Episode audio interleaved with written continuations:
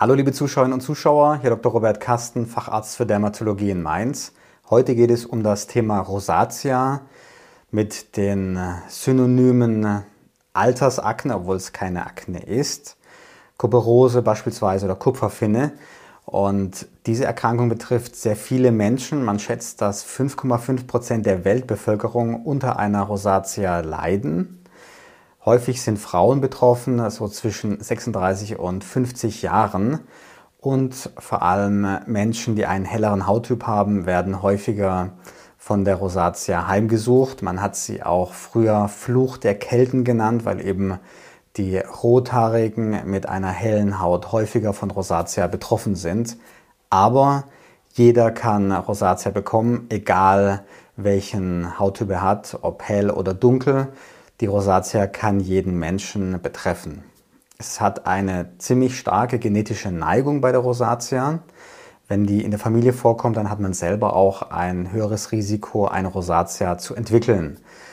Die britische Dermatologische Gesellschaft, äh, British Association of Dermatology mit der coolen Abkürzung BAD, BAD, hat im letzten Jahr 2021 eine neue Leitlinie bezüglich der Behandlung der Rosatia herausgebracht und bezüglich auch des Managements der Rosatia. Die deutsche Leitlinie ist leider schon von 2013, wird aktuell überarbeitet. Und ich möchte heute die Leitlinie der Engländer vorstellen und auch kommentieren und auch mit Ihnen teilen, was unsere Erfahrungen bezüglich dieser Empfehlungen sind.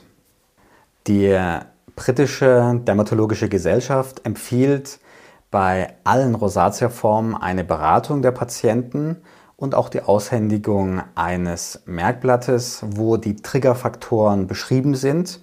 Triggerfaktoren kann man relativ leicht zusammenfassen. Es ist alles, was Spaß macht. Also alles, was zu einer verstärkten Durchblutung dann im äh, Gesichtsbereich oder Kopfbereich führt. Rosatia kann übrigens auch auf der Kopfhaut auftreten, Dekolleté und am oberen Rücken. Und das beispielsweise Alkohol, scharfes Essen, heißes Essen, auch Saunagänge, also Wechsel von kalten und warmen, auch wenn man jetzt viel Wintersport macht und dann äh, vom Kalten in die Hütte beispielsweise reingeht. Das sind alles Triggerfaktoren der Rosatia, aber auch Stress, Sonnenlicht und eine falsche Hautpflege kann die Rosatia fördern. Wir haben auf unserer Webseite, auf äh, der Seite, wo wir über die Rosatia ähm, sprechen, auch diese Faktoren und diese wichtige Info ähm, hinterlegt. Die, den Link ähm, werden wir in der Beschreibung angeben können Sie gerne auf unserer Website auch sich nochmal dann schriftlich darüber informieren. Also eine Beratung ist wichtig und gehört auch dazu. Nicht bei jedem Menschen sind die Triggerfaktoren gleich. Da muss man ein bisschen gucken, was ähm, die Rosatia beim individuellen Patienten dann verstärkt. Und es ist auch nicht so, dass man auf alles verzichten muss, was Spaß macht. Das ist ja logisch. Aber man sollte beispielsweise nicht vier Tassen Kaffee trinken, sondern nur eine am Tag oder nicht jeden zweiten Tag in die Sauna gehen, sondern alle zwei Wochen. Und dann durch eine Reduktion dieser Triggerfaktoren kann man dann oft auch eine Reduktion der Krankheitsaktivität erreichen. Bezüglich der Medikation empfehlen oder der Behandlung empfiehlt die britische Dermatologische Gesellschaft bei der Rosatia papulopustulosa, also dieser pickeligen Rosatia, zunächst eine Lokalbehandlung mit drei Medikamenten. Das ist einmal Ivermectin, ein Arzneimittel, was die Haarbalgmilbe reduziert und auch eine antientzündliche Wirkung hat.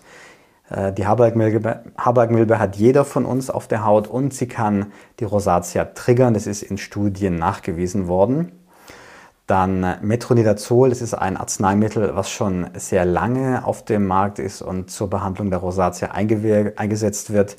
Es ist ein antibiotischer Wirkstoff, ähm, der auch die Entzündung, die sich bei der Rosatia entwickelt, verringern kann. Der dritte empfohlene Wirkstoff ist Acelainsäure. Das ist ein Medikament, was auch bei der Akne eingesetzt wird und was neben einer antientzündlichen Wirkung auch eine hautaufhellende Wirkung hat. Also wenn äh, Pigmentierung zusätzlich bei einer äh, Rosatia im Raum stehen oder vorhanden sind, dann ist es ein Arzneimittel, was man da gut einsetzen kann. In den USA ist auch ein Minocyclin-Schaum zugelassen. In Europa und auch in England ist es nicht der Fall. Die, dieser Minocyclin-Schaum besteht aus dem Wirkstoff Minocyclin, ein antibiotischer Wirkstoff, und er hat in Studien in den USA auch seine Wirksamkeit äh, bewiesen. Bei uns ist er noch nicht erhältlich. Wenn diese örtliche Behandlung nicht ausreicht, dann empfehlen die Dermatologen aus England eine systemische Therapie, das heißt eine Tablettentherapie. Und dort sind Antibiotika ganz oben auf der Empfehlungsliste, vor allem Tetrazykline. Die sind schon seit sehr vielen Jahren, seit Jahrzehnten im dermatologischen Einsatz. Beispielsweise Doxycyclin ist ein Vertreter dieser Gruppe, aber es gibt auch das Tetracyclin und das Minocyclin. Von dem Minocyclin wird eher abgeraten, weil das mehr Nebenwirkungen in, bei einer langfristigen Einnahme verursachen kann. Vom Doxycyclin gibt es eine spezielle Zubereitung, die zugelassen ist ähm, in Europa für die Behandlung der Rosatia.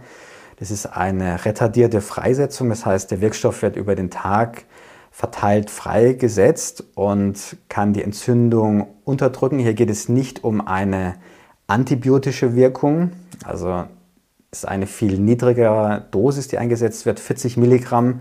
Wenn man Bakterien behandelt mit dem Doxycyclin, setzt man beispielsweise die fünffache Dosis ein, nämlich 200 Milligramm, also eine niedrig dosierte antientzündliche Therapie.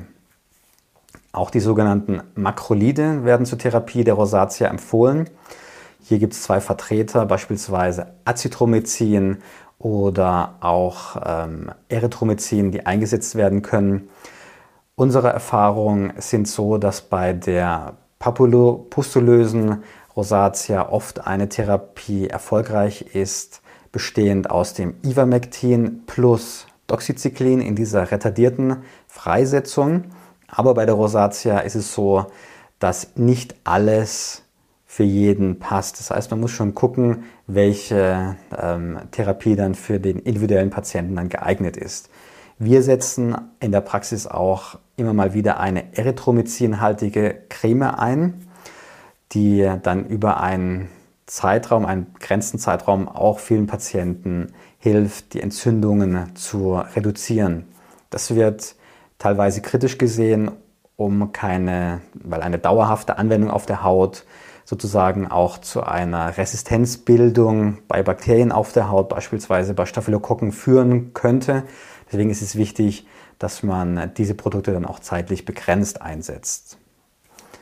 Eine weitere nicht zugelassene Alternative äh, für die systemische Behandlung, wenn diese, mit, diese Behandlungsschritte nicht ausreichen, ist die Gabe von Isotretinoin, das ist Vitamin A-Säure, was auch bei der Akne eingesetzt wird und in einer Niedrigdosisbehandlung, beispielsweise 10 Milligramm pro Tag, kann das auch der Rosatia bei Patienten, kann das Patienten mit Rosatia auch helfen.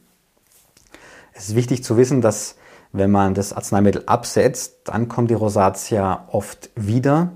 Es ist nicht so wie bei der Akne, dass die Isotretinoin-Behandlung dann zu einer Ausheilung der Akne führt und das ist bei der Rosatia eben nicht der Fall, äh, muss man einfach wissen, dass man nicht enttäuscht ist, wenn die Rosatia dann nach der Isotretinoin-Gabe erneut auftritt. Bei Isotretinoin muss man sehr vorsichtig sein. Das darf unbedingt, darf gar keine Schwangerschaft auftreten. Das heißt, es müssen zwei unabhängige Methoden zur Empfängnisverhütung eingesetzt werden und wenn Frauen im gebärfähigen Alter oder gebärfähige Frauen dieses Arzneimittel einnehmen, dann ähm, muss auch immer alle vier Wochen ein Schwangerschaftstest erfolgen und dann kann erst das Rezept erneut ausgestellt werden für einen Monat. Man muss auch Blutwerte kontrollieren äh, im Zusammenhang mit der äh, Einnahme von Isotretinoin. Wir haben dazu auch ein Video gemacht. Es, da geht es um die äh, Behandlung der ähm, Akne mit Isotretinoin. Da wird auch ausführlich darüber gesprochen, was man alles dabei beachten muss.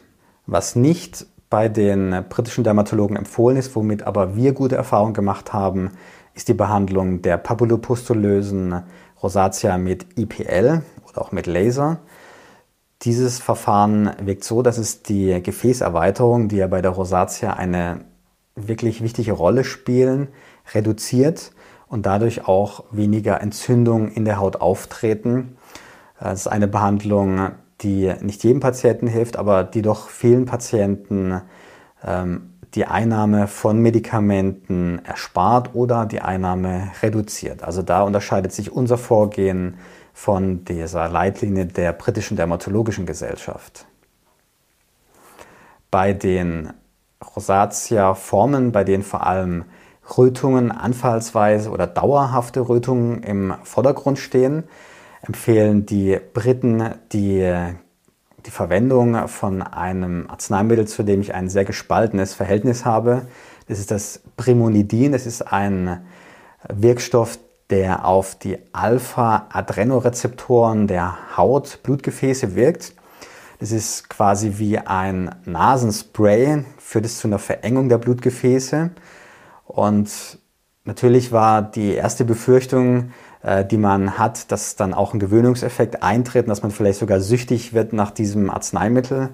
Und die Firma hat in, den, in der Zulassungsstudie und auch bei den Besuchen immer gesagt, nein, das ist nicht der Fall, es gibt keine Gewöhnung oder auch keine überschießende Rötung, wenn es dann äh, die Wirkung nachlässt. Aber in der Tat ist es leider so, das hat sich herausgestellt, dass bei nicht wenigen Patienten, die dieses Arzneimittel auf die Haut auftragen, dann äh, diese Flasches verstärkt auftreten und auch eine gewisse Gewöhnung auftritt.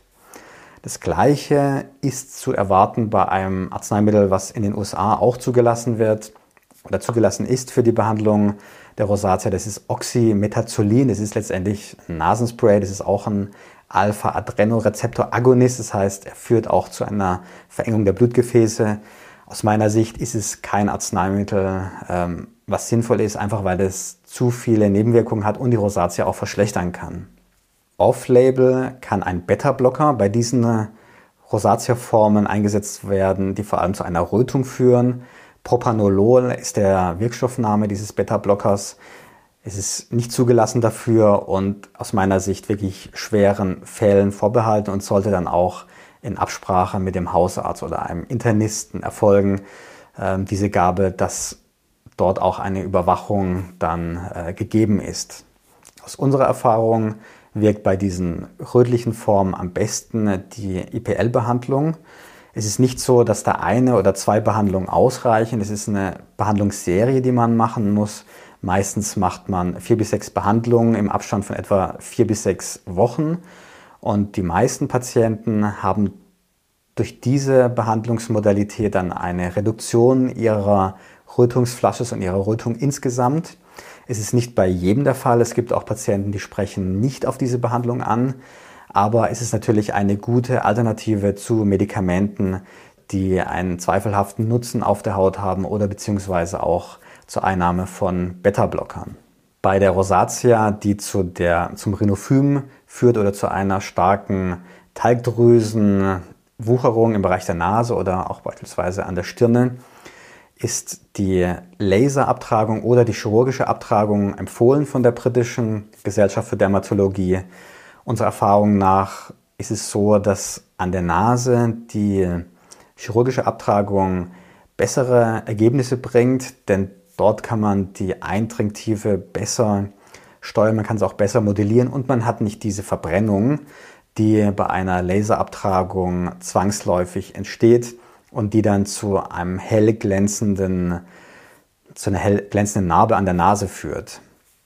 Wir machen diese Behandlung nicht sehr oft bei uns in der Praxis, denn es gibt bei dieser Behandlung ein relativ großes Risiko für Nachblutung, sodass dann meistens eine stationäre Nachkontrolle sinnvoll ist. Im Einzelfall kann es aber auch ambulant erfolgen, so eine Behandlung. Die Augenrosatia wird oftmals noch nicht so richtig erkannt und deswegen auch nicht behandelt. Meistens gilt es dann einfach als empfindliche oder trockene Augen, also lichtempfindlich oder zugluftempfindliche Augen. Aber es gibt beispielsweise Medikamente, die diese Augenrosatia fördern, indem sie eine Augentrockenheit fördern. Das sind Antidepressiva manche oder Anxiolytika, also Medikamente, die Ängste, Angstlevel reduzieren. Und wenn man diese Arzneimittel einnimmt, die das fördern, dann könnte man natürlich schauen, ob man sie umsetzt auf andere Arzneimittel, die eben nicht Augentrockenheit als Nebenwirkung haben. Man empfiehlt bei der Augenrosatia eine Augenpflege und es sind liposomale Augentropfen beispielsweise, äh, die man in die Augen eintropft. Das sind kleine Fettkügelchen in Flüssigkeit, die dann einen, so einen guten Gleitfilm für die Lider bereitstellen. Und es gibt auch spezielle Wärmekompressen, die man auftragen kann, wenn beispielsweise durch die Rosatia Verstopfungen der Liddrüsen auftreten. Das ist aber ein, eine Überschneidung zur augenärztlichen Heilkunde und deswegen werden Dermatologen das auch in Zusammenarbeit mit einem Augenarzt dann therapieren. Was sind Ihre Erfahrungen mit der Rosatia-Behandlung? Mit was kommen Sie gut zurecht oder mit was haben Sie schlechte Erfahrungen gemacht? Bitte posten Sie es doch einfach hier unter dem Video. Wir lesen alle Ihre Kommentare, auch wenn wir nicht immer darauf antworten können aus zeitlichen Gründen. Viele Grüße aus Mainz, Ihr Dr. Robert Kasten.